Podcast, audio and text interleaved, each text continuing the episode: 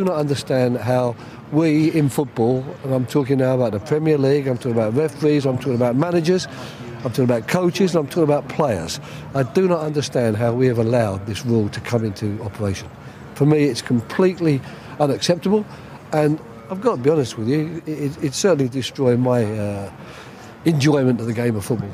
I'm just disappointed that the result went against us in the way it did as a result of a, a rule that we've now brought into football, which I think is killing the game. I've, I've said it, I'm not just saying it today, I've been saying it all along.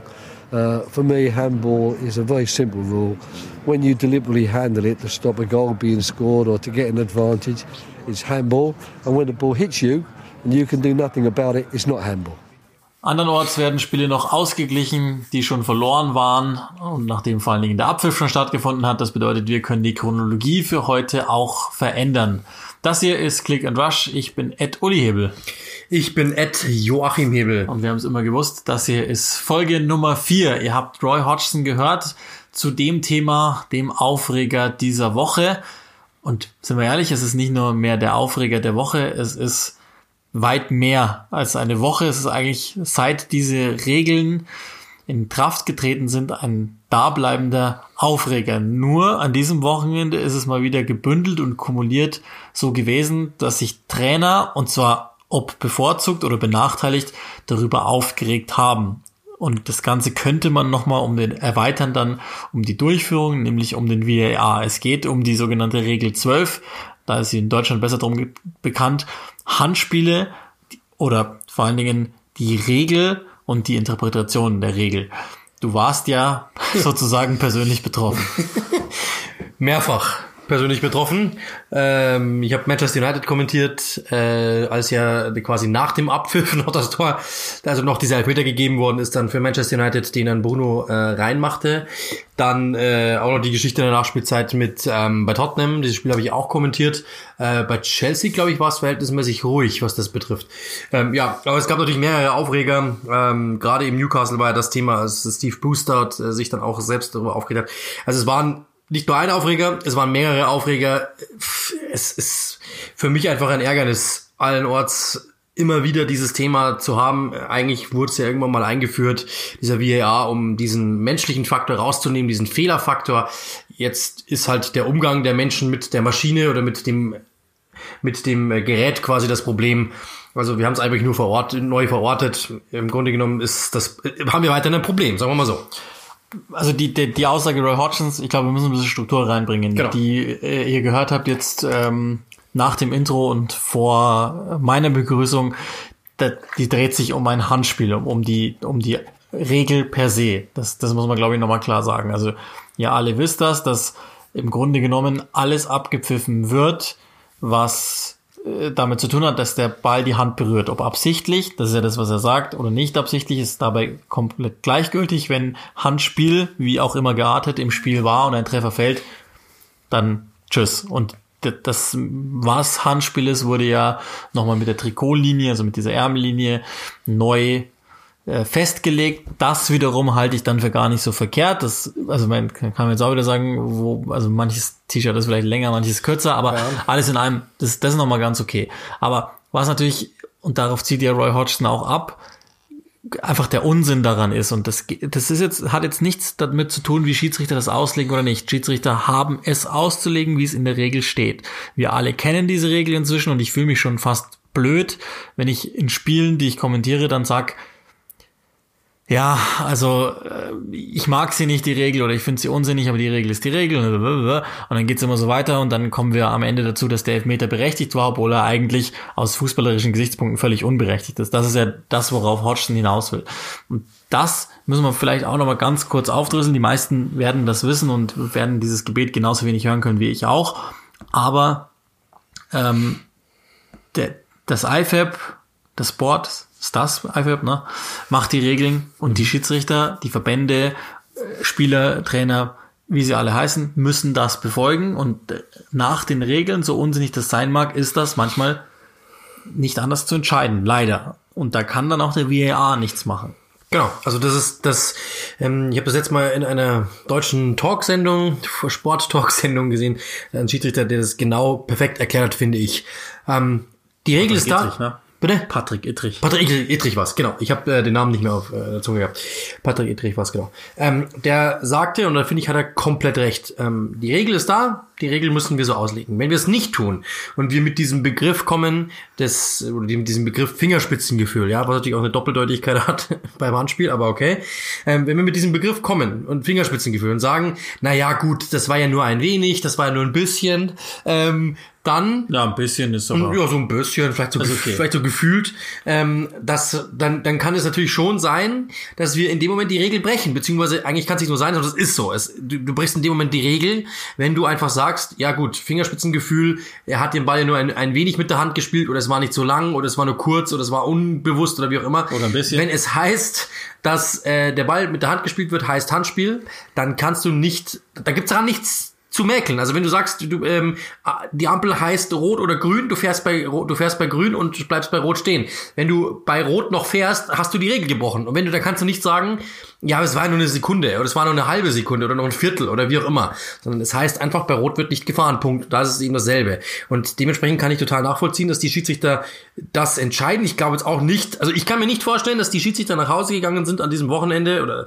gerade eben bei, bei Newcastle. Ich glaube, es war ähm, Peter Banks, das war ich glaube nicht, dass der nach Hause gegangen ist am Ende und sagte, ach, das war aber ein schöner Abend. Das war super. Die Entscheidung fand ich toll. Da habe ich genau richtig entschieden. Genau so gehört sich das. Äh, ich glaube nicht, dass, dass der das tut, sondern der weiß das natürlich auch ganz genau, dass das ja eine schwierige Entscheidung war. Und ähm, aber er muss es halt so tun. Jetzt stellen wir uns mal vor, er tut's nicht. Er sagt, nö, das war nichts. Dann kommt der Schiedsrichter Obmann und sagt, naja, aber also hallo, in den Regeln steht doch drinnen, Ball, jegliche Berührung mit der Hand ist als Handspiel zu werten. Mein Freund, du hast da die Regeln gerade ein bisschen oder ein, ein wenig gebeugt, ja, du hast sie gebeugt, ganz einfach. Dann bist du raus, du kriegst erst bei drei Spiele nichts mehr. So, der hat letzte Saison, glaube ich, wie viel, ich glaube 10 Premier League Spiele, 20 Premier League Spiele gepfiffen, eh nicht viel. Der will gerade aufsteigen, ist doch klar, dass der sagt, ich, ich, ich mache das, was die mir sagen ich will noch nicht rausgeschmissen werden. Also ich, das, das ist einfach, das ist eben genau das, was Roy Hodgson genau gemeint hat. Die Schiedsrichter machen das, weil sie es müssen. Und Spaß haben die wahrscheinlich auch nicht dran. Also ja, mit also ziemlicher Sicherheit. Der, der Schiedsrichter, das muss, muss man ja auch immer noch mal sagen. Der Schiedsrichter ist ja dafür da, um die Regeln, die gegeben genau. sind, ob sinnvoll oder nicht, durchzusetzen. Genau. Das ist ja sein einziger Job. Und logischerweise macht er den auch nach bestem Wissen und Gewissen. Und das kennst du ja auch. Es gibt vor jeder äh, Saison Regelschulungen, die werden dann halt meistens vom nationalen Verband durchgeführt. Also da, da gibt's ja schon nochmal, was ich mir jetzt hab sagen lassen, ich bin jetzt im Schiedsrichterwesen um Himmels Willen nicht, nicht weit eingetaucht, aber die Interpretationen oder der deutsche Schiedsrichter sagt dann, oder der, der Schiedsrichter Lehrwart, der das gemacht hat bei uns, war das Lutz Wagner, der sagt dann, was wir wollen. Und damit meint er die deutsche Schiedsrichterschaft. Also wir möchten hier verstärkt das oder das nicht haben. So wie es in England jetzt beispielsweise die Anweisung gab. Wir möchten verstärkt, dass der Schiedsrichter, der Hauptschiedsrichter wohlgemerkt, rausgeht zur ähm, Review Area, um sich das nochmal anzuschauen, um eine genau. Entscheidung zu fällen. Das ist etwas, was was der englische Verband oder die, das englische Schiedsrichterwesen für sich entschieden hat. Und in Deutschland ist es genauso. Sagen dir das und das, auf, darauf achten wir. Also die Interpretation ist fließend, aber das hat, hat nichts an der Regel per se zu tun. Und da, der, da kann ja kein Schiedsrichter was machen. Auch wenn jeder, der mal selbst gegen den Ball getreten hat, und das werden wahrscheinlich nahe an die 100% sein. Jeder weiß, dass es einfach unsinnig ist, weil es gibt, Handspiel ist nicht gleich Handspiel, oder Handspiel nach der aktuellen Regel ist nicht gleich Handspiel, weil manchmal, was sollst du machen? Und das ist, das ist, denke ich, der Punkt. Ähm, ja, daher äh, würde ich würde ich nochmal davon ausgehen, dass, äh, dass, dass das den Schiedsrichtern, das, das passt gar nicht so, dass First Steve Bruce schon ähm, erwähnt, der hat ja auch einen, einen, einen, äh, ein Interview-Schnipsel gegeben, den du mir gerade auch nochmal gezeigt hast. Und da sagt das ja ganz richtig. Er, er will, dass alle, also äh, dem Vorbild Roy Hodgson folgend, er will, dass alle, also Spieler, Trainer, Schiedsrichter, Vereine, Verband etc., dass alle sich dagegen auflehnen und sagen, diese Regel ist einfach blödsinnig im, fußballerischen Sinne. Und ich weiß jetzt nicht, ob England dazu reichen würde. Da müsste wahrscheinlich schon wirklich ein europäisches Klar. Bündnis, ein, ein, eine Wertegemeinschaft hinkommen. Ähm, das ist auch unrealistisch. Also irgendwas wird sich das IFAB äh, gedacht haben. Ich weiß noch damals, als, als die diese neue Regel kam, da war da war ich ähm, gerade also das, das war in Vorbereitung auf eine Sendung und der Kollege Oliver Fassnacht hat mir nur aufs Ohr gegeben, hast du es gelesen? Nein, und dann hat er schon gesagt, um Himmels Willen, das, das wird im absoluten Chaos enden und er sollte Recht behalten, weil ich verstehe die Regel und ich im Übrigen hasse ich das auch. Also das, das ist ja auch immer, dann, dann, dann tun immer alle so äh, live auf Sendung so, oh, oh, wie kann das nur? Also das haben wir, sollten wir jetzt alle langsam geschnallt haben, was nach der Regel Handspiel und nicht ist. Aber deswegen, das ist, so habe ich ja dieses Statement angefangen und so muss ich es auch beenden. Mich langweilt selber, aber es bleibt mir selten was anderes übrig, außer zu sagen, ich bin raus, weil was soll ein Spieler anderes machen? Er kann sich ja die Hände nicht abhaken und, und ja, aber ist so. Genau, also ich meine, die humoristische Einleitung, Peter Crouch meinte, mit meinen Armen, mit meinen Händen hätte ich wahrscheinlich 17 Elfmeter pro Spiel verursacht. Ähm, ist ja irgendwo auf dem Punkt, ist, ist natürlich mega krank überspitzt, aber er hat natürlich recht. Dann kommen wir dazu, das, was, was, Gary Neville gesagt hat. Ähm, du, du bist ein Verteidiger, du bist erst Rechtsverteidiger. Er hat gesagt, stell dir mal vor, Raheem Sterling rennt auf mich zu. Der ist schneller als ich, der ist beweglicher als ich. Ich muss ja in dieser breiten Fußstellung sein, die wir alle kennen. Und natürlich habe ich die Arme ein wenig ausgestreckt, weil ich brauche Balance. Ich muss mich drehen, ich muss mich wieder nachdrehen, ich muss nachjustieren und so weiter. In dem Moment schießt er vielleicht an mich dran, zack, Handspiel, weil der Arm ist nicht angewinkelt, der Arm ist sofort draußen. Das ist ein riesengroßes Problem. Wenn du den, wenn du zum Beispiel die Arme hinter deinem Körper versteck, verstecken würdest, ja, verschränken würdest. In dem Moment, wo Sterling auf dich zurennt mit drei Übersteigern. In dem Moment hast du überhaupt keine Balance, du hast keinen Halt, du hast keinen Grip am Boden, du kannst so nicht verteidigen. Der macht einen Schritt und du bist wahrscheinlich am Boden, weil du einfach das Gleichgewicht nicht mehr halten kannst. Das ist eine unnatürliche Verteidigungshaltung. Ich glaube, das wollen wir auch nicht sehen. Also, was, was bleibt uns übrig? Im Endeffekt ist, ich kann es verstehen. Letzte Saison hieß es eben, ja, wenn irgendwie eine Hand vor dem Tor beteiligt ist, dann müssen wir dort, das war zu wenig, weil es ist auch umgangen worden, da gab es nämlich die nächsten Härtefälle, dass man dann irgendwie gesagt hat, ja gut, aber was ist jetzt die direkte Einleitung? War das schon daran beteiligt? War das schon in der Entstehung oder nicht? Deswegen, man musste irgendwie einen Weg finden zu sagen, okay, wir sind eigentlich wieder ein Fragezeichen drin. Stimmt, war das jetzt direkt an der Beteiligung des Tores oder war da das Tor schon irgendwie im, im, im, in der Entstehung? Ja, wir müssen nachjustieren. Und dann hat man sich halt gesagt, okay, alles, was mit Hand zu tun hat. Aber das ist auch wieder zu, das ist jetzt, finde ich, nicht zu kurz gegriffen, sondern das, das ist ja total krank, weil Eric Dyer, wer, wer, wer wirklich Spaß haben möchte, schaut sich diese Situation noch mal an. Andy Carroll hat drei Kopfballduelle gewinnt die alle drei und jedes Mal köpft er einfach blind in die, irgendwo in den Strafraum rein. Er kann nichts anderes machen, kein Vorwurf. Köpft ihn einfach irgendwo hin. Und zweimal davor war schon gefährlich, dass da jemand getroffen wurde. Einmal bin ich mir nicht ganz sicher, ob es nämlich nicht sogar so gewesen ist. Beim dritten Mal in dieser Situation, Eric Dyer dreht sich weg er sieht den Ball nicht. Er kann ihn nicht sehen. Er springt ihm von hinten dran. Und dann heißt es Handspiel. Ja, natürlich, der Ball war an der Hand. Der Referee muss das so entscheiden, weil steht in dem Gesetzbuch so drin. Und wer auf einem Gesetzbuch schläft, habe ich jetzt mir auch gesagt, der muss das so entscheiden. Das ist nun mal so. Aber dass es da drin steht, ist der Irrsinn. Das ist halt genau der Punkt, weil was soll Eric Dyer machen? Er, er, er sieht ja nicht mal, dass ihn jemand anschießt. Also es ist ja nicht mal so, dass man sagen kann, ja gut, aber er hätte ja den Arm runternehmen können. Der kommt gerade auf, dreht sich um und kriegt den Ball hinten dran. Und dann sagen wir Handspiel. Ich will es nicht verstehen. Und wenn dann selbst Steve Bruce der Nutznießer ist, weil sein Team einen Punkt bekommt aus einem Spiel, in dem sie keinen einzigen Torchance, keinen einzigen Torschuss hatten. Keinen einzigen. Bis zu diesem Zeitpunkt, bis zum Elfmeter dann. Wenn der sagt, ich will diesen Punkt eigentlich gar nicht haben, wir haben es nicht verdient, Warum? Das hat er nämlich auch gleich nachgeliefert. Das wird uns in dieser Saison auch noch drei oder viermal treffen. Dann sind wir genau an dem Punkt, den wir alle nicht wollten. Wir werden diese SCH noch hundertmal erleben. Ich war dann auch so. Ich war dann irgendwann wirklich so, dass ich gesagt habe, Leute, das kann nicht euer Ernst sein, dass wir da jetzt Elfmeter pfeifen. Jeder, der auch nur fünf Meter Fußball gespielt hat, das, das muss dem in der Seele schmerzen, weil ich glaube, wir als Kinder auf dem Bolzplatz haben wahrscheinlich meistens gesagt, komm, mach weiter, hey, war doch ein schönes Tor, ist doch egal, so, ja. Das war wahrscheinlich zu äh, sehr romantisch, an, sehr romantische Ansicht. Es gibt Regeln, alles klar. Aber im Grunde genommen verstehe ich nicht, wie man da sagen kann, das ist Handspiel. Ich kann, ich werde es nicht verstehen. Also ich, ja, es ist Hand, okay, brauchen wir nicht drüber diskutieren, aber Handspiel ist für mich etwas anderes. Das heißt für mich, ich wollte, das hat eben auch, ähm, das hat Steve Bruce oder ich glaube, es war Gary Neville gesagt, Handspiel ist ja eigentlich dafür da, für die Leute, die sich auf die Linie werfen, um wirklich zu, was zu verhindern. Die, zum Beispiel. Oder die wirklich sich reinwerfen und mit der Hand versuchen, den Ball abzufangen. Für das ist der Fall da. Jetzt habe ich, das habe ich jetzt mal auch zum Kollegen dann gesagt, der gelacht hat und gesagt hat, ja, trifft auf einen Punkt. Dann bin ich auch fertig.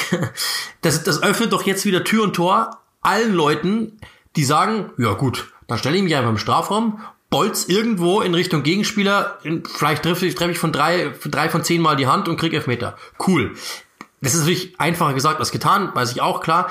Aber die Überlegungen wird es irgendwann mal geben. Also ich glaube nicht, dass ein Trainer sich diesen Satz vermeiden kann. Der wird sagen, hey, wenn ihr keine Chance mehr habt, haut die Bälle irgendwie rein am Schluss, auch wenn die da hinten dicht stehen, vielleicht haben wir Glück und ihr trefft den mal. Ich will, dass ihr sofort flankt. Überlegt nicht lange, tut es. Bin ich mir sicher. Und dann werden wir das Ganze noch multipliziert haben. Ja, und jetzt führe ich die Reizthemen dann auch zusammen. Äh, wir haben ja äh, jetzt zusammen, also wir nehmen nach unmittelbar nach Beendigung des Monday Night Games, des späten Monday Night Games, so muss man sagen, zusammen auf, dass wir ein, ein bisschen zusammen angeschaut haben. Oder ein bisschen danach auch. Und da kommt dann eine Szene, wir haben jetzt diese, also gehen wir mal davon aus, wir haben die Handregel jetzt alle gefressen und sagen, gut, Hand ist Hand, ob es sinnvoll oder nicht, wenn Hand dran war, ist Hand. So. Und ähm, dann gibt es eine Szene kurz vor Torerzielung, wo offensichtlich ein Handspiel da ist. Und da geht aber nicht mal mehr der Schiedsrichter raus in die Review-Area, um sich das nochmal anzugucken. So, und da hört es dann auf und ähm, damit hört es jetzt auch auf, weil ich habe ich hab das, ich hasse das, ich, ich höre es selber nicht gerne. Wenn ich Podcasts anhöre oder, oder Talkshows schaue oder welche Formate auch immer und es geht eine Viertelstunde lang nur um Regelzeugs, dann mag ich selber nicht besonders gerne. Aber war bei Tottenham übrigens so. Da war im Nachhinein eben noch diese Szene, die wird nicht mehr überprüft. Also geht ein Ball an die Hand und der wird dann nicht mehr überprüft. Naja, wir alle gesagt haben, das, kann nicht euer Ernst sein, dass da jetzt nicht geschaut wird. Und dann war ich halt wirklich endgültig fertig, weil ich mir gedacht habe, so, also jetzt wollte mich ja, das, ist halt, das bleibt ja immer ja. die Problematik, nichtsdestotrotz. Das, allein der Grund, weil es jetzt eben vier, fünf ja. dieser Szenen gab an diesem Wochenende und auch weil sich eine gewisse Wahnsinn. Solidarität zusammenfindet zwischen Trainern oder Sprachrohre sind in dem Fall Trainern nun mal Mag sicher auch sein, dass da Spieler sich dazu äußern werden. Experten haben es logischerweise auch schon getan. Ähm, deshalb haben wir es jetzt mal aufgegriffen und ein für alle Mal besprochen. Ich glaube, das Thema noch, noch nie so oft angeschrieben über ein Thema wie das. Nee, ist, ist ja klar. Also das, ist, das, das, Thema wird uns ja auch weiter begleiten und das ist ja im Übrigen auch gar kein Fußball-englisches Thema. Wir haben nee. jetzt nur über die, die inselspezifische Einordnung gesprochen, aber das ist, bleibt ja ein europaweites, ein weltweites Thema im Fußball und dass alle, die fachlich sich der Sache nähern, keine Ahnung haben, obwohl die IFAB gedacht hat, sie macht es den Schiedsrichtern damit leichter, was vielleicht auch per se erstmal stimmt aus der Perspektive der Schiedsrichter, die ich einfach nicht einnehmen kann beim besten Willen, ähm, sondern ich, ich muss das irgendwie etwas gesamtheitlicher sehen und so kriege ich es nicht übers Herz. Aber weil ich euch einfach nicht damit langweilen will, weil wie gesagt mich das selber extrem langweilt, glaube ich, haben wir jetzt echt lange Menge auch drin, ich, drüber gesprochen und ähm, lassen das Thema Thema sein, aber aufregend tun wir uns weiter, weil ja schon drin sind, dann, dann geht's weiter. Ähm, ein Thema, das glaube ich das kann man in aller Kürze beant beantworten und bearbeiten, ähm, aufkam am vergangenen, ich weiß es nicht, Dienstag, glaube ich, hat West Ham im EFL Cup gespielt. Ja. Und ähm, eine gute Dreiviertelstunde vor Anpfiff, also die Aufstellungen waren schon draußen, wurde bekannt, dass David Moyes, nee, anders, hat David Moyes das Stadion verlassen, plus zwei positiv auf Covid-19 getestete Spieler. Bekannt geworden ist es wenigstens für mich nachvollziehbar bekannt geworden, also öffentlich will ich damit sagen, ist es rund fünf, sechs Minuten nach Anpfiff des Spiels dass ähm, er Covid-19 hat. Das ist jetzt erstmal noch nicht so entscheidend, wann wir das alle erfahren, geschenkt. Mir geht's nur drum, überlegt euch mal, in welcher Kurzfristigkeit die Tests stattfinden haben müssen. Das kann man ja vielleicht noch halbwegs verstehen, aber es ist doch eine, absolut keine Handhabe aus meiner Sicht, dass ein Trainer, der positiv getestet ist, wie auch immer das dann ausgegangen ist, ob, ob er krank ist oder nicht, geschenkt. Na, oder spielt zwei Spieler auch, aber jemand, der hundertprozentig engen Kontakt zu anderen Menschen gehabt hat im Vorfeld dieses Spiels, dass der 45 Minuten vorher aus dem Stadion evakuiert wird und das Spiel ganz normal angepfiffen wird, das ist geschmacklos, es ist, es ist einfach schockierend. Das, sorry, das so geht's nicht. Also das, das, Tut mir leid, wie auch immer diese Testung, wann sie anberaumt worden ist, wann die Ergebnisse kommen und so weiter, das ist einfach nicht akzeptabel. Und das stellt alles in Frage, nicht nur den EFL Cup, dieses Spiel, sondern weit, weit mehr. Und unterm Strich, nach den ganz vielen Punkten, die ihr euch jetzt denken müsst, Gesundheit von Menschen. Und sorry, da bin ich raus. Das, also das, da war ich kurz mal baff und habe mir gedacht, das, das geht nicht mehr nach einem halben Jahr Covid-19, sorry. Da muss mehr, das, das müssen sie besser machen. Ja, absolut. Man, also du hast ja gesagt, du hast das Spiel, du hast mir das dann gleich geschrieben. Ich fand's auch verrückt. Insgesamt gab es nur zehn positive Testungen in über 1500 Tests in der letzten Runde. Also das ist natürlich schon viel. Und der Anteil daran ist verschwindend gering. Ähm, aber trotzdem, also das kann natürlich nicht sein. Und wenn du nicht gewährleisten kannst, dass das nicht einen Tag zuvor passiert, verrückt, weil ich meine, ich weiß jetzt, ich kenne kenn mich jetzt dann nicht so gut aus, aber jetzt stellen wir uns mal vor, man sieht einfach, also wenn, wenn äh, angenommen, ich habe es und ich gebe dir die Hand, dann hast du es ja nicht gleich, sondern es entwickelt sich ja wahrscheinlich erst. Vielleicht haben schon drei sich auch angesteckt und haben gespielt, wer weiß. Also es ist, ähm, wenn es so kurzfristig war, also es ist verrückt, ähm, es ist nicht meine Welt. Ich finde es interessant, wie die Premier League Clubs da auch darauf reagieren. Also jeder Trainer antwortet eigentlich immer gleich, dass es halt einfach bitter ist und bla und sie versuchen alles und es geht ja eh alles so gut und sie sind in der Bubble und es geht ihnen gut. Ich finde es sehr interessant, ähm, bei Newcastle gab es auch Fälle, also über, über, übertrieben viele in den Jugendvereinen, in den Jugendmannschaften, denen geht's nicht so gut. Da sieht man mal wieder auch den Unterschied zwischen dieser Profi-Bubble und dieser Jugendbubble, dann in Anführungszeichen, die sie ja versucht haben nachzubilden, aber die bei weitem natürlich nicht so aufwendig und finanziell gut betreut wird ähm, sondern irgendwie eigentlich von den Vereinen Eigenregie und dass dort natürlich Newcastle einfach den Stecker gezogen hat und gesagt hat, okay, wir machen es einfach so, die Jugendspieler dürfen nicht mehr mit der ersten Mannschaft trainieren. Das ist ja auch noch ein Punkt, das reinkommt. Du nimmst dann einen Jugendspieler mit, der trainiert dann mit dir und kann dich auch noch anstecken. Also im Endeffekt, diese, diese ganzen Geschichten da sind einfach, es ist einfach am Ende, das haben wir es wieder gesagt haben vor einem Jahr und dann glaube ich sind wir auch schon wieder vor einem halben Jahr, ganz aus, ganz ausgrenzen wirst du es nicht können, das ist nun mal so. Aber dann musst du halt wenigstens das, was du tun kannst, so weit im Vorfeld anberaumen, dass diese Leute nicht schon zusammen im Stadion sind. Aber naja, gut, das ist dann eine andere Geschichte. Es ist auch, auch das, und dann können wir das Thema wirklich komplett einmal abrunden, soweit es geht. Die Premier League hat sich entschieden, weiterhin keine Zuschauer zuzulassen, entgegen der EFL, die ja diese Pilotprojekte jetzt schon fahren, also ähm, an gewissen Standorten Zuschauer zugelassen haben. Auch da von diesem ähm, Inzidenzwert, das ist eigentlich übersetzt nur eine Art neue Infektionsrate, ausgehend in verschiedenen Orten verschiedene Zuschauerzahlen anhand der Kapazität zugelassen. Ähm, um ehrlich zu sein, ich will mir darüber, ich, es fühlt sich komisch an, aus meiner Sicht, auch in Deutschland, es fühlt sich einfach komisch an, aber da will ich mir gar kein Urteil darüber erlauben, weil ich es einfach nicht kann, keine Ahnung davon und ähm, wenn es gut geht und es scheint gut gegangen zu sein, weil eben die Regeln eingehalten worden sind und auch entsprechend überwacht sind, dann freue ich mich aus persönlicher Sicht einfach, dass, dass, dass du wieder einfach ein Hintergrundgeräusch hast. Das ist irgendwie schön. Ich gönn's den Leuten, ich gönn's den Spielern, ich gönn's auch den Vereinen und, und logischerweise auch den, den Fans, die da sind. Das mag ich nicht weiter einschätzen. All das und da, auch da schließt sich dann dieser Kreis, der, der vorher schon abgerundet ist, ja Wahnsinn. Dann ähm, mit aller Vorsicht bitte. Also wenn das dann einfach sauber und ordentlich vonstatten geht, dann, dann, dann ist es für mich okay. Ansonsten bitte lassen. Aber ich habe einfach mal Vertrauen jetzt ähm, in die EFL, obwohl ich das vorher eigentlich massiv beschädigt sah, dass sie das ordentlich zu Ende bringen, rüberbringen und dass dann peu à peu einfach wieder mehr Zuschauer zugelassen sind. Und das hoffe ich einfach vor allen Dingen aus dem Grund, weil das bedeuten will, dass die Pandemie größtenteils überstanden ist. Und das, glaube ich, kann man sich ja nur wünschen. So, 22 Minuten dauert diese Aufzeichnung schon, die wir jetzt sprechen alleine, äh, ohne dass wir sportlich geworden sind und das heißt, es ist allerhöchste Zeit. Und ähm, jetzt kehren wir wieder zurück in unsere alte Chronologie. Wir haben noch eine Woche rund, also einen Deadline Day, an dem wir noch über Transfer sprechen können. Heute also die vorletzte Möglichkeit, das zu tun. Und ein paar Updates sind doch jetzt zu nennen. Nelson Semedo, das hatten wir schon mal ganz kurz. Der Wechsel ist komplettiert von Barcelona zu den Wolverhampton Wanderers. Auch, ich glaube, da haben wir uns schon dazu geäußert, äh, dass ein Transfer, den musst du machen, wenn du Wolverhampton bist. Äh, alles andere könnt ihr in der letzten Folge nochmal nachhören. Dann wird's aber schon interessanter. Ähm, zum Zeitpunkt der letzten Aufnahme stand das noch nicht fest, allerdings in den Sternen. Mendy von Start Rennes zu Chelsea ist jetzt fix für umgerechnet ja, rund 24 Millionen Euro, auch wenn es nicht mehr sinnvoll ist, in Euro umzurechnen. Aber das ist jetzt fix und das bedeutet ja eine ganze Menge. Ja, also im Grunde genommen war es das für Kepa, da wir, das hast du, glaube ich, ganz gut zusammengefasst letztes Mal im persönlichen Gespräch. Das Ding, da, damit ist er durch, weil wie willst du, egal was passiert, ihn da nochmal irgendwie rehabilitieren, das ist ja quasi nicht machbar. Ähm, Im Grunde genommen, ja, das haben wir auch schon gesagt, es ist im Endeffekt ähm, nicht hundertprozentig seine Schuld, weil es waren auch öfters mal Bälle, die, die schwierig waren, wenn man die ganzen Abwehr, ähm, die ganzen Abwehrquoten sieht. 50 Prozent der Bälle im Strafraum waren drin, ähm, oder knapp 50 Prozent. Das sagt ja auch was über die Qualität der Bälle aus. Also er wird auch oft alleine gelassen. Er hätte zum Beispiel bei den ersten zwei Toren gegen, gegen West Brom jetzt auch nicht viel machen können. Ähm, die waren einfach schlecht verteidigt oder individuelle Fehler, die in gute Situationen für den Gegner geführt haben.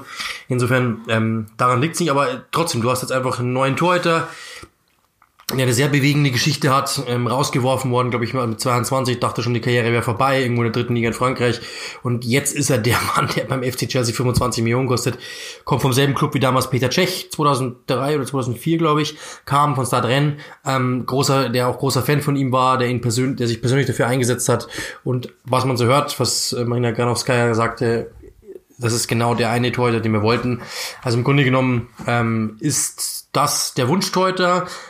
Und es ist auch wirklich enorm wichtig, weil wenn man ganz ehrlich ist, ähm, das ist nicht nur nicht nur auf dieser Position, ja, sie müssen jetzt hoffen, dass die Neuzugänge schnell alle da sein werden, dass ähm, Thiago Silva schnell bei 100% ist, weil das, das war das war noch nicht im ersten Spiel in der Premier League. Der, der Fehler alleine war es nicht nur, aber dass Ben Chilwell bald bei 100% ist, weil die Linksverteidigerposition war eine, war eine Katastrophe. Alonso war, eine, war wirklich also nichts. Und dass der Torwart eben schnell dann auch funktioniert. Und dann kann es was werden. Aber ähm, da muss man einfach hoffen, dass die Zeit für sie spielt und nicht gegen sie. Äh, Im Grunde genommen, du musst etwas tun. Ich glaube, A, die Frage ist, wie viel Geld hatten sie noch, um wirklich einen Torwart zu holen? B, wen hätten sie holen können? Ich glaube, das ist beides nicht wirklich nicht wirklich einfach äh, zu beantworten gewesen. Also du kannst nicht einfach sagen, ja, wir hauen jetzt nochmal 80 Millionen für einen Torwart raus. Torhüter sind aber teuer, das wissen wir, das haben wir gesehen. Wenn du einen guten Torwart verpflichten möchtest, die sind nicht mehr so häufig. Ähm, das hat Daniel Levy sehr gut zusammengefasst. Es ist wie ein, der Spielermarkt ist wie eine Pyramide. Nach oben wird's immer weniger und immer teurer. Und bei Torhütern ist es sehr extrem zuletzt, wie wir ja gesehen haben, bei Alison Becker zuletzt. Also dementsprechend, ähm, du brauchst da eben einen, ja, einen neuen Torhüter, hast wahrscheinlich Geld schon ausgegeben viel, dann ist das einfach, glaube ich, die die Kompromisskomponente, glaube ich, die da reingespielt hat. Wir nehmen einfach den, der machbar war und der einigermaßen bezahlbar war. So denke ich mal. Ich bin jetzt sportlich und das wird dir auch so gehen mit dem Schaffen. Äh, Eduard Mendy ist jetzt nicht so vertraut. Ich nee. habe mir sagen lassen, dass er grundsolide ist. Äh, wenig, wenig 96 glaube ich natürlich gut äh, Kepa ja, war klein. solide ähm, genau das ist eben das was ja. was was was Lampard glaube ich jetzt auch will. Kepa war jetzt nicht unbedingt der ähm, Kepa war jetzt auch nicht unbedingt der ähm, mit der mit der ganz großen Strafraumpräsenz. Ich glaube dass da soll er wahrscheinlich dann auch ja. allein schon mal mit der Größe. Und Lampard scheint eine Defensive überhaupt jemand sein zu sein der auf Größe Wert legt. Ja und also, also ich meine bringen wir es doch mal auf den Punkt und es soll jetzt gar nicht despektierlich gemeint sein, aber Willi Caballero ist 39 und alles, was Geworden ihn ablöst, heute ist, übrigens. Happy Birthday. Ja, und alles, was ihn ablöst, ist ist gut. Also das, du kannst als Chelsea doch nicht mit mit ihm spielen. Man hier oder da könnte man sicherlich auch mal drüber reden, ob Chelsea nicht vielleicht auch defensiv mal hätte sich die eine oder andere Option noch angucken sollen, aber das ist vielleicht auch noch zu früh. Also wir haben ja die Transferphase Chelsea schon einmal eingeordnet. Glaube ich, ist alles im Bereich ähm, ja, dessen, was sie sich vorgestellt haben. Und jetzt muss man dem Ganzen halt Zeit geben und das werden wir sicherlich auch tun und hier und da drauf gucken. Jetzt wird's noch einmal interessanter. Das ist, glaube ich, auch der interessanteste, weil auch letzte Name, den wir zu besprechen haben. Oder nehmen wir mal schnell anders. Dale Stevens möchten wir noch vorher zwischen reinschieben ähm, für eine Million Pfund von Brighton zu Burnley gegangen. Ähm, ich mag Stevens eigentlich, weil er, weil er immer so ein Unsung Hero klassisch ist, also kein guter Fußballer, kein, ähm, wie soll man sagen, virtuoser Taktiker oder so, aber jemand, der fleißig ist, der ähm, läuft, der Räume zustopft und eigentlich jahrelang jetzt für Brighton ein sehr, sehr wichtiger Spieler gewesen ist, zwischenzeitlich sogar auch mal lange, äh, an, so jetzt vor ja, eineinhalb, ja, eher schon wieder ja doch eineinhalb, zwei Jahren an die englische Nationalmannschaftstür tatsächlich geklopft hat. Ähm, ist ein Deal, der eigentlich typisch Burnley ist irgendwie und ähm, ich, finde es gut. Also da ich, ich, ich freue mich für ihn, weil er hat einfach nicht gepasst zu Graham Potter. Ich freue mich für ihn, dass er noch ein Premier League Abenteuer hat. Ich hätte ehrlich gesagt auf, eher auf Championship getippt, aber passt für mich. Also also die Überschrift ist, Sean Dyche hat, hat endlich seinen Mann, äh, hat seit August äh, 2016 immer wieder an ihm gebaggert. Äh, er hat, äh, die Stevens hat sogar mal verweigert zu spielen, weil er eben unbedingt den Wechsel nach Burnley durchdrücken wollte, hat nicht funktioniert. Äh, es gab sechs Angebote, das letzte war dann über 10 Millionen Euro, das muss man sich mal überlegen. Jetzt hat er ihn, glaube ich, der Vertrag auslief, glaube ich, für 1, was war es, irgendwas, also nicht viel. Eine. Für eine, genau. Also insofern, er hat endlich seinen, seinen Wunschspieler in Anführungszeichen wahrscheinlich ein paar Jahre zu spät, genau gesagt fünf zu spät, aber er hat ihn und im Grunde genommen, ja, wie du sagst, also bei Potter passt er nicht rein, ähm, der steht auf dynamischere Mittelfeldspieler, was man sieht, wenn Steven als hatte, ist ein Außenspieler, er stellt ihn ins Zentrum, Warum? Weil er einfach einen beweglichen, schnellen, dynamischen äh, Spieler im Zentrum haben möchte. Mit Bissouma sieht man ja auch, also den hat er ja sicher wirklich angezüchtet. Der hat am Anfang überhaupt nicht funktioniert und er hat immer darauf beharrt, der wird funktionieren. Und jetzt sieht man's, also das ist genau das, was er möchte. Also genau richtig, alles gut gemacht. Und jetzt wirklich der Transfer, auf den ich hinaus wollte. Leeds hat nochmal was getan in der Innenverteidigerposition. Auf der Innenverteidigerposition wäre die richtige Position. Ähm, 20 Millionen Euro hat er gekostet, kommt von der Real Sociedad. Diego Llorente heißt er und ist für den Moment der Partner in der Nationalmannschaft Spaniens neben Sergio Ramos, der ja, glaube ich, also für mich ein sehr, sehr guter Transfer für Leeds ist. Llorente ist, ähm, hat, also spielt meistens Innenverteidiger, kann aber auch außen spielen, ist entsprechend der Typ, den, den Bielsa mag, nicht allzu groß gewachsen, er hat sie ja lieber ein bisschen kleiner, die Innenverteidiger, schnell ist er auch, spielt sensationelle lange Bälle, ist okay zu Fuß unten, kein überragender Zweikämpfer, würde ich mal sagen, aber ein ordentlicher Zweikämpfer und ich, ich gehe mal davon aus, dass er vieles mit seiner Schleue lösen wird, die er definitiv hat.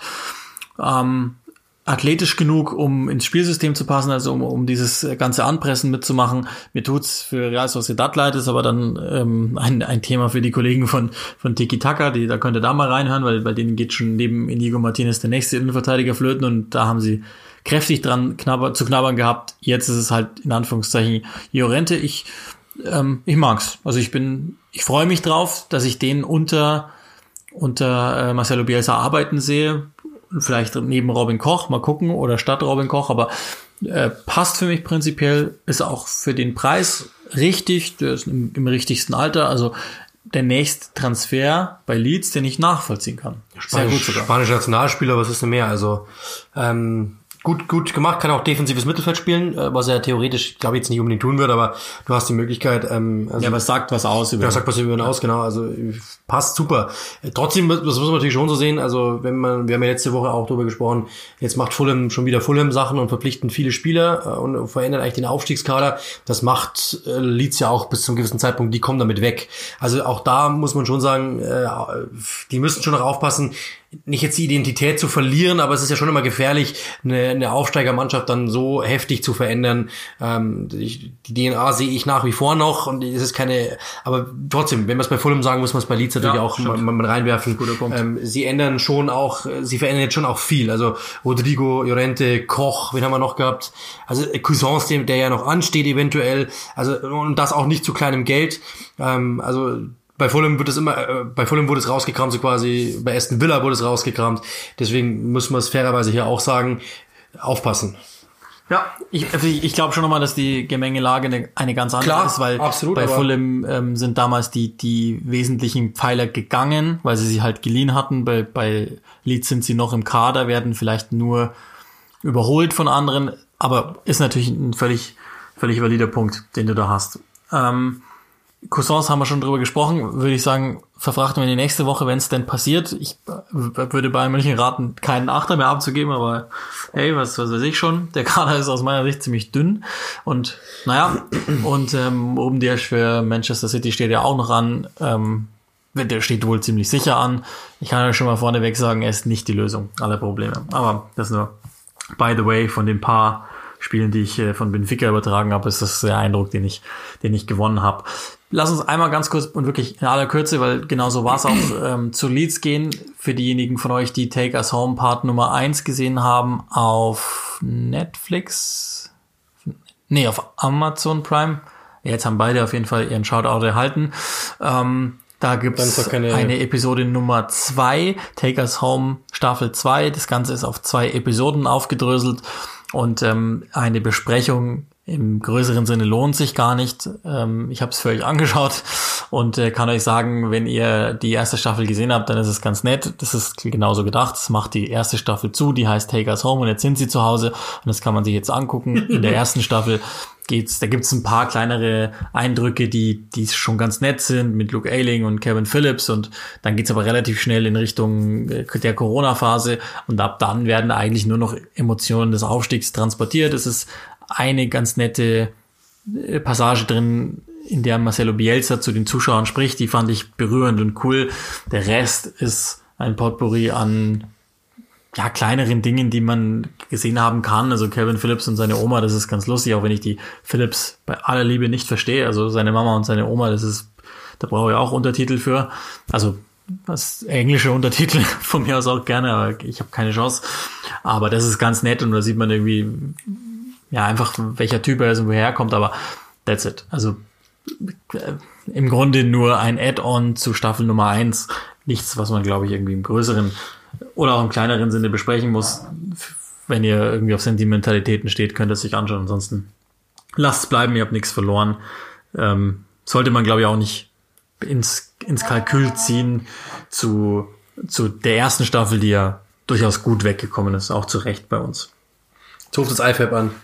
So, ja, genau. Und beschwert sich über deinen Scheiß. Ich hoffe, dass man das gehört hat. Also mein Handy hat gerade vibriert, falls ihr das nicht mitbekommen haben solltet. Ich habe mir noch gerade überlegt, ob ich es nicht vielleicht mal vorsichtshalber ausmachen soll, weil aber um halb zwölf sollte mir normalerweise keine mehr mailen. Aber das iFab schreibt gerade Hebel ins bei, Büro. Bei uns wird noch gearbeitet, auch um halb zwölf Montagabend. ähm, das geht's ja gar nicht mehr. Die und das ist ja dann sozusagen schon unser Thema des Tages, äh, zugegebenermaßen ermogelt ist.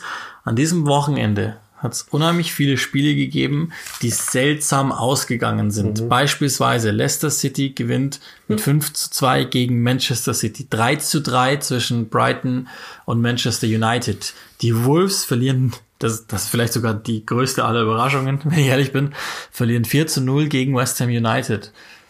Und das ist jetzt nicht das erste Mal, dass solche hohen Ergebnisse kommen, stattfinden, aber insbesondere und ganz besonders nochmal an diesem Spieltag sind sie passiert. Und ich glaube, wir haben mal einzuordnen, weshalb solche Dinge wie zustande kommen. Das war 0 zu 4. Ich habe gesagt 4 zu 0 gewonnen. das ist Wahnsinn.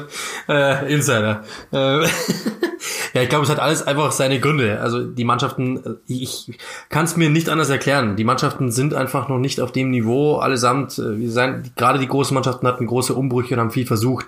Ähm, haben alle, der eine hat einen mentalen Knacks weggenommen von der letzten Saison, der andere hat einen, einen physischen Schaden von der Saison genommen. Das ist, das ist so es ist einfach Konzentrationsproblem. Sie hatten keine Vorbereitung. Dann kommt natürlich dazu, eigentlich war die Vorbereitung vier, vier Wochen. Ähm, zwei davon waren für die Nationalmannschaft gebucht. Jetzt könnt ihr euch ausrechnen, wer hat wohl tendenziell die meisten Nationalspieler, tendenziell wahrscheinlich die, die oben irgendwo mitspielen. Dementsprechend hatten die quasi nur zwei Wochen Vorbereitung, dann natürlich auch noch mit Europa League, mit Champions League, die Teams, die weit gekommen sind. Ich glaube, die können einfach nicht, noch nicht so bei 100 Prozent sein. Und, und dann gibt es natürlich momentan allgemein diese Phase, ja, was, was sehr, sehr, sehr, sehr verrückt ist. Ähm, es gab in, ich habe es gerade vorher ausgerechnet, muss es nochmal hochrechnen, in 29 Spielen gab's äh, 18 Auswärtssiege. Also diese, auch selbst dieser Heimfaktor ist, ist, ist nichts mehr, weil natürlich logischerweise die Fans nicht da sind. Also Steve Bull hat gesagt, wenn, wenn der St. James's Park voll ist mit diesen frenetischen Newcastle-Fans, dann gibt uns das natürlich einen Vorteil. Das ist ja logisch. Und wenn du dann aber siehst, dass die eben nicht da sind, dann ist es einfach noch ein ganz normales Fußballspiel. Das kommt natürlich dann noch dazu, dass eben diese, diese Auswärts, ähm, diese Auswärtskomponente dazu kommt. Ähm, Warum dann so viele Tore, finde ich auch heftig, weil ich meine, es waren 67 Tore in den ersten beiden Wochen, das können wir nochmal hochrechnen, wie viel es diese waren. Ich weiß gar nicht, also es waren in jedem Spiel ja auch gefühlt mehr als drei Tore, also das ist Wahnsinn, was im Schnitt fast vier Tore fallen. Ähm, es ist krank. Ich kann es mir einfach nur so erklären, dass die Mannschaften noch nicht auf diesem hohen Niveau sind, noch individuelle Fehler machen. Glaube ich auch noch nicht mental richtig klar ist, dass das noch nicht die Vorbereitung ist, sondern dass das die Saison ist. Und dann passiert sowas. Ähm, anders kann es ich mir nicht erklären. Also ich, ich glaube schon, das muss man sicher nochmal vergegenwärtigen. Ende Juli ist die Saison zu. Für die meisten Mannschaften, noch nicht mal für alle. Es gab ja für einige noch Nachsitzen, eben wie du sagst, nationaler Pokal beziehungsweise internationaler Pokal. Und dann hast du als, also das fällt selbst mir ehrlicherweise schwer, einfach einmal runterzufahren, um sich voll konzentriert, neu konzentriert in die neue Saison zu stürzen. Wie mag es dann erst einem Fußballprofi gehen, der ja einfach nie Zeit hatte. Das haben wir mehrfach ja angesprochen, ja, dass, dass das die große Schwierigkeit ist, inklusive Reisereien und einfach anderen Begebenheiten. Und was leidet immer am ehesten unter die derlei Dingen Automatismen und die sind natürlich insbesondere in der Defensive zu finden. Die Automatismen passen, wenn man Spiele anschaut, vorne auch vorne und hinten nicht, bei fast keinem Team. Auch da aus verschiedenen Gründen, aber es fällt seltener ins Gewicht, weil logischerweise, das kann man nicht direkt erkennen auf der Anzeigentafel, aber die defensiven Automatismen, die nicht passen, die erkennt man immer relativ schnell, ist ein klassisches Beispiel bei Manchester City.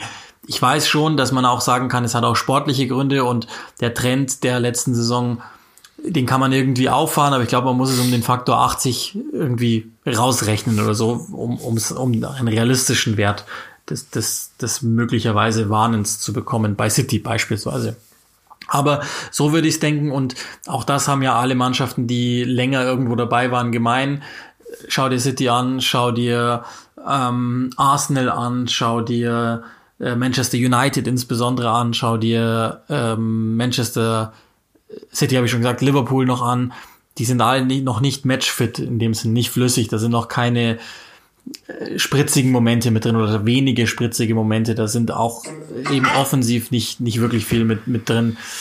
Und so würde ich das dem zurechnen, dass da jetzt im Moment noch ein paar freakige Ergebnisse rumkommen, die zum mhm. Teil dann ja noch ähm, ja wieder aufgemacht, also West Brom führt 3-0 und es wird nochmal zugemacht, also das, wird dann schon nochmal aufgeholt, aber da siehst du dann nochmal, die Klasse ist ja prinzipiell da, nur irgendwie die Konzentration scheint nicht da zu sein. So würde ich das jetzt mal versuchen zu erklären, ohne jetzt die Überreaktion schon ausrufen zu müssen Nein. am dritten Spieltag.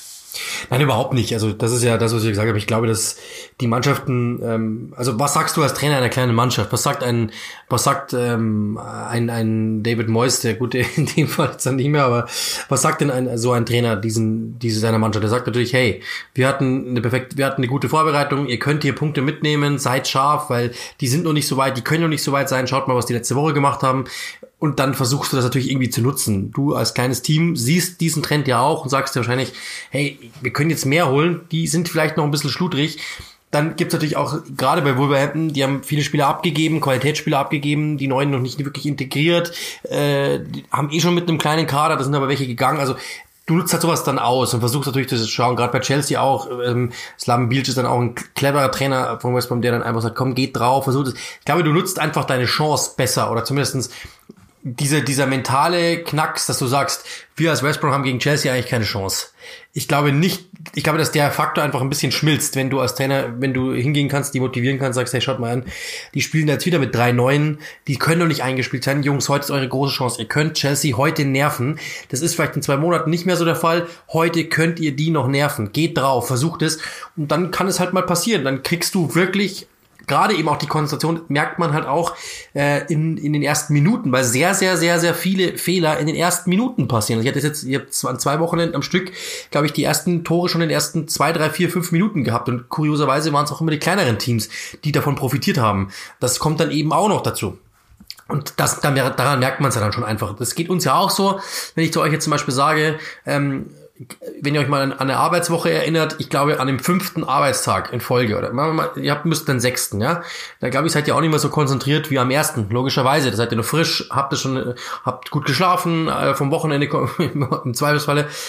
Wenn es aber die Saison so lang war und für die großen Mannschaften noch länger war und die mussten bis zum Schluss beißen und bis zum Schluss, dann kann es natürlich schon sein, dass du einfach jetzt in die neue Saison gehst und sagst, ist das schon die neue Saison eigentlich? Oh, ja also ich kann mir diesen mentale Ermüdung, glaube ich, ist bei diesen großen Clubs, die, wo, wo, der Druck ja noch viel größer ist durch die Medien. Ähm, und dann sind die noch nicht eingespielt, haben Neuzugänge oder eben zu wenig Neuzugänge, dann müssen die alten spielen, sind noch nicht frisch. Da kommen einfach eine Menge zusammen. Jeder, glaube ich, hat da so seine eigene Erklärung dafür oder jede, bei jedem Verein. Könnte, bei United zum Beispiel, glaube ich, ist es eben so. Zu wenig Neuzugänge, die mussten alle durchspielen.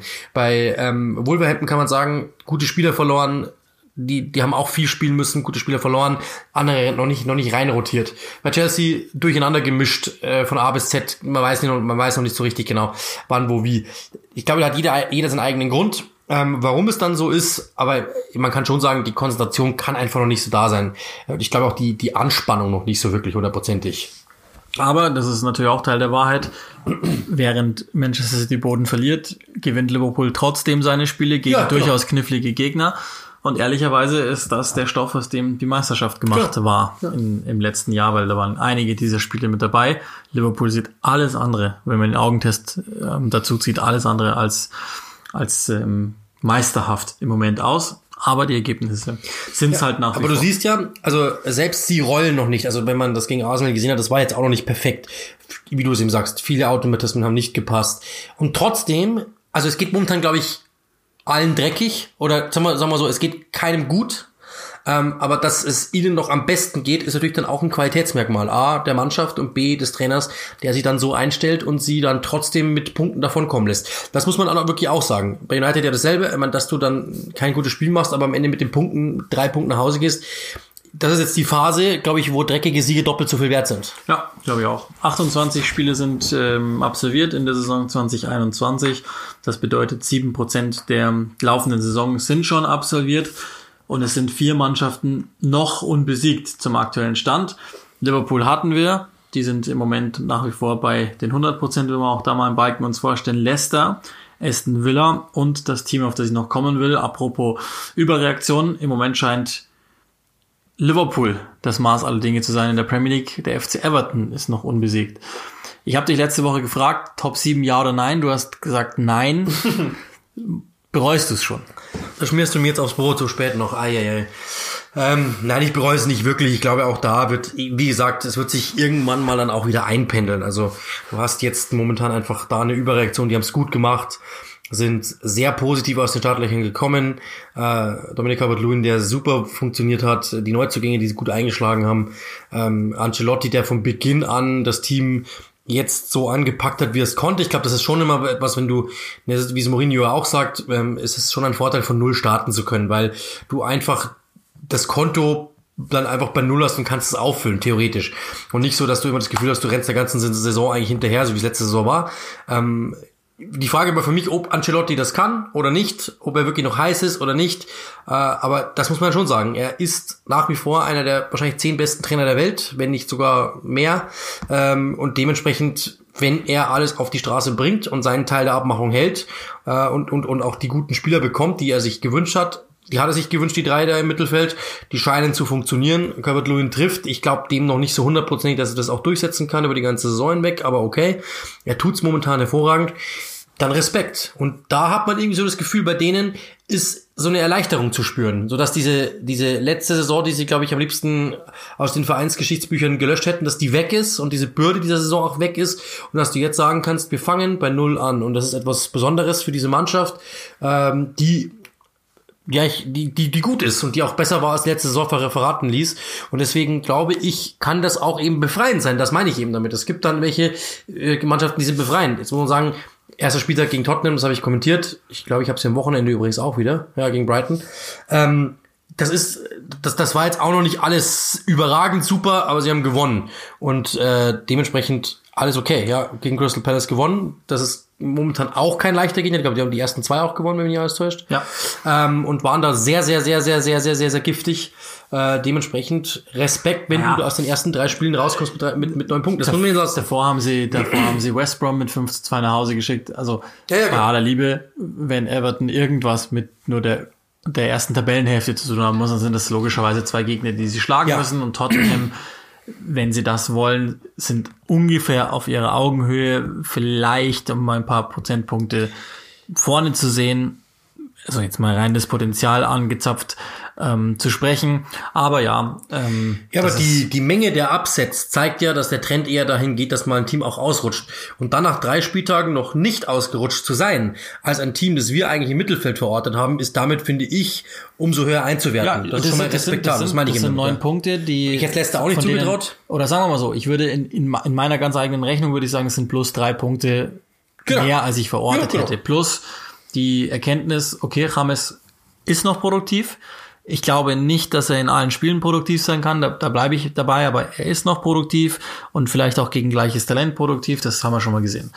Alan, Job, guter Transfer, Ducouré, auch da glaube ich, das wird sich alles noch nivellieren, aber auch insgesamt ein guter Transfer und sie sind dann noch an zwei, drei anderen ran. Richarlison ist gut, auch das wissen wir. Ähm, und so funktioniert es im Moment mal alles ganz gut und für Everton ist es, ist es ganz okay. Jetzt ist natürlich die Frage noch ganz oben dran im Moment der Kopf der Premier League. Ähm, Gibt es denn wieder eine, eine Leicester-Geschichte wie, wie damals? Nein, natürlich nicht. Also das, hat, das war ja letzte Saison dasselbe, dass Leicester früh oben stand. Ich glaube es nicht. Auch da wird sich wieder so einpendeln wie in der letzten Saison. Ich glaube, die werden. Ich sehe den Kader äh, sogar gefühlt irgendwie ähm, ein wenig schlechter als in der letzten Saison. Ich finde, Chilwell ist, ist ein Abgang, den musst du erstmal verdauen. Äh, die haben sich ganz gut verstärkt, so was man, was man auf den ersten Blick so sagen kann, das ist okay, aber ich glaube jetzt nicht unbedingt, dass sie mit der Meisterschaft was zu tun haben werden. Da bin ich mir ziemlich sicher. Es wird so wieder sein. Das Problem ist halt immer, dass, dass die Mannschaften halt, die, die Saison ist so lang. Ja, und der Kader ist nicht breit genug, um das wirklich durchzustehen. Äh, und dann, glaube ich, werden sie irgendwann mal abgefangen, weil die Spieler wieder müde werden. Ich da bin ich mir fast sicher, um Weihnachten rum wird es die ersten Ausrutscher geben. Nicht, nicht heftig und, man darf jetzt auch nicht sagen, Leicester ist ein Meisterschaftsmaterial, deswegen müssen die unbedingt. Das ist super, jetzt neun Punkte zu haben. Das sind neun Punkte, die dir am Schluss helfen werden, irgendwo oben dann wieder einen Vorteil gegenüber einem anderen Team zu haben. Ja. Glaube ich auch. Und ich meine, die, die, die greifen ja europäisch ein. Das wird auch nochmal, ja, das, wird, das wird ja gerade für solche Teams jetzt, ich meine, das, die europäischen Wettbewerbe sind ja nicht mehr weit weg. Und neben all diesen Schwierigkeiten und neben all diesen Programmen, die wir euch jetzt gerade vorgestellt haben, um den einen oder anderen aus der Verantwortung zu nehmen, das wird noch stärker reinhauen für Leicester logischerweise, als das für, weiß ich nicht, City, Liverpool, Real Madrid, Barcelona nicht mehr, der, der Kader, der hat gefühlt noch zwölf Spieler. Aber so, ihr wisst, was ich damit sagen will. Der wird stärker reinhauen für Leicester beispielsweise. Und ich gehe davon aus, dass die noch größere Probleme haben werden. Gut ist aber wiederum, dass wieder ein paar Dinge zu funktionieren scheinen unter Brandon Rogers. Ich bin sehr gespannt, was in der Woche für sie noch passiert. Die sind ja nicht, glaube ganz rauszunehmen aus gewissen Überlegungen, dass da noch Abgänge da sein könnten. Sicherlich auch Zugänge, aber vor allen Dingen bei Abgängen, das wäre dann ja was, was Wea tun würde. Ähm, alles in allem äh, habe ich jetzt aber noch kein Team, auch Aston Villa auf der 4 nicht, wo ich sagen würde, okay, da haben wir uns einmal völlig verrechnet oder andersrum, ihr habt euch völlig verrechnet in Sachen Saisonvorschau. Also Sheffield ja, habe ich, schon, ja. hab ich schon geäußert, dass ich da ein paar Zweifel habe, aber auch wenn wir mal nach unten schauen, alle in der zweiten Tabellenhälfte. Manchester United, Manchester City, die Wolverhampton Wanderers, da gehe ich schon noch von aus, dass sich das noch angleichen wird. Ja, absolut. Und vor allem, dass United Probleme hat, haben wir ja auch gesagt, also wo die liegen und äh, ja, nach wie vor. Also Natürlich auch ein Spiel weniger, das genau, ja. darf man auch nicht vergessen, ja, eben aufgrund der absolvierten Europa League waren sie unter den letzten vier. Aber gut wir haben es ja schon so ein bisschen, also so ein, so ein bisschen angesprochen. Also ähm, ich glaube schon, dass äh, ja, Sheffield, wie gesagt, das, da, da hast du recht. In dem Moment, dass du dann gesagt hast, hey, da war ich mir nicht so sicher, weil, überleg doch mal, ähm, dachte mir, ja, eigentlich kannst du recht haben, dieses Second Season Syndrome, äh, das man anspricht, wenn man Chris Wilder ärgern möchte, ähm, hast du vollkommen recht. Ja, das stimmt wirklich, kann passieren. Hat kein Tor erzielt, ja, das macht, kein, mir, das, das, das macht genau, mir mehr Sorgen als null Punkte. Aber das ist eben das, was ich letzte Saison schon gesagt habe, äh, was ich letzte Saison schon äh, gesagt habe am Schluss dann, da gibt's ja so, so Werte, ich weiß gar nicht, ich hab, musste, müsste jetzt nachschauen, wie das ist, aber sie hatten einfach die wenigsten Großchancen äh, rausgespielt, die wenigsten Chancen, Schüsse aufs Tor. Das sagt ja was, also ich glaube nach Norwich, wenn mir alles ich glaube sogar vor Norwich, glaube ich sogar noch mit Abstand die wenigsten sowas. Ja. Ähm, das sagt ja was aus. Also dann, dann kommt natürlich noch dazu, dass du ein sehr aufwendiges Spiel hast, das funktionieren muss. Das heißt, du musst, wenn du wenig aufs Tor bringt, bringst, musst du ja gnadenlos effizient sein, um was rauszuholen. So, und dazu fehlt die Qualität, um das zu tun. Das hätte ich erkennen müssen. Was nur nicht heißt, dass es schon vorbei ist. Aber Nein, äh, da, ich, ich, hätte zumindest mehr warnen müssen. Das, das ist richtig, ja. Zuzutrauen ist ihnen trotzdem noch einiges. Nein, nein, nein, genau, ja, ja. Die werden Aufhören ja, werden die nie. Die werden auch, die werden auch sicherlich noch was tun. Also das ist ja immer mal mit Brewster immer noch mal so ähm, ein Gerücht im Umlauf. All das werden wir, wie gesagt, nächste Woche klären. Was wir abschließend sagen können, ist die Momentaufnahme nach zwei, bei den meisten drei Spieltagen in der Premier League taugt wenig dazu, ähm, irgendwie überzureagieren. Ich hoffe aber, dass ein Verein überreagiert, ist der FC Fulham, weil ähm, wie ich, wie wir das erwartet haben, mit großen Problemen gestartet. Ähm, es gibt einen Tweet von Tony Khan, wo er sich bei den Fans für die Leistung entschuldigt und sich rechtfertigt, warum die, also sinngemäß, ich übersetze es jetzt einfach mal frei, also oder nicht übersetze, ich interpretiere das mal frei für euch, wo er sich mal über die spielenden Innenverteidiger beschwert hat, was natürlich gar nicht geht eigentlich, aber immerhin, er sorgt für Unterhaltung auf mehreren Ebenen im Moment.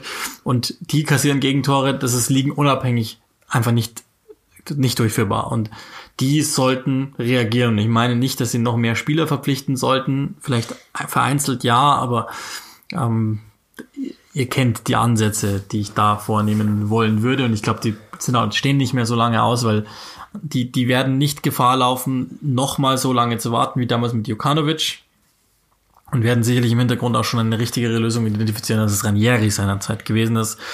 Das ist für mich tatsächlich, es wäre keine Überreaktion, sondern da würde ich sagen, guckt lieber nochmal genau hin. Ich glaube, die Aufstellung, so wie sie ist, passt nicht für die Premier League. Aber das war's dann auch schon.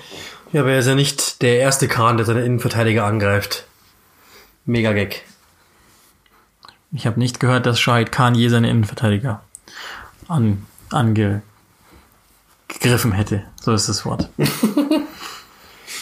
ich weiß, ich, keine Ahnung. Mach mal Schluss. wie, was, wie soll man einen solchen Witz noch auffangen moderativ? Ja, das war das Beste, was ich jemals gesagt habe und keiner hat's gehört. Äh, für alle Simpsons-Fans Wer, die, wer, wer mir die Folge erklären kann, welche Folge das ist, der kriegt von mir was ganz Besonderes. Ähm, ja, dann war's das. Äh, wir hatten, haben das Spiel zusammen angeschaut, haben indisch gegessen und haben dann in der Folge äh, diesen Podcast aufgenommen, damit ihr wisst, wann, wo, wie. Äh, die Fragerunde haben wir auch noch gemacht. Wenn, da, wenn ihr das mal gerne öfter haben wollt, gerne melden, ähm, wenn euch das Spaß gemacht hat. Insta Live ist auch mal wieder denkbar, wenn ihr da Lust habt. Ähm, bewertet uns bei äh, iTunes, wenn es irgendwie geht, genau. Überall. Und äh, am besten überall positiv bewerten.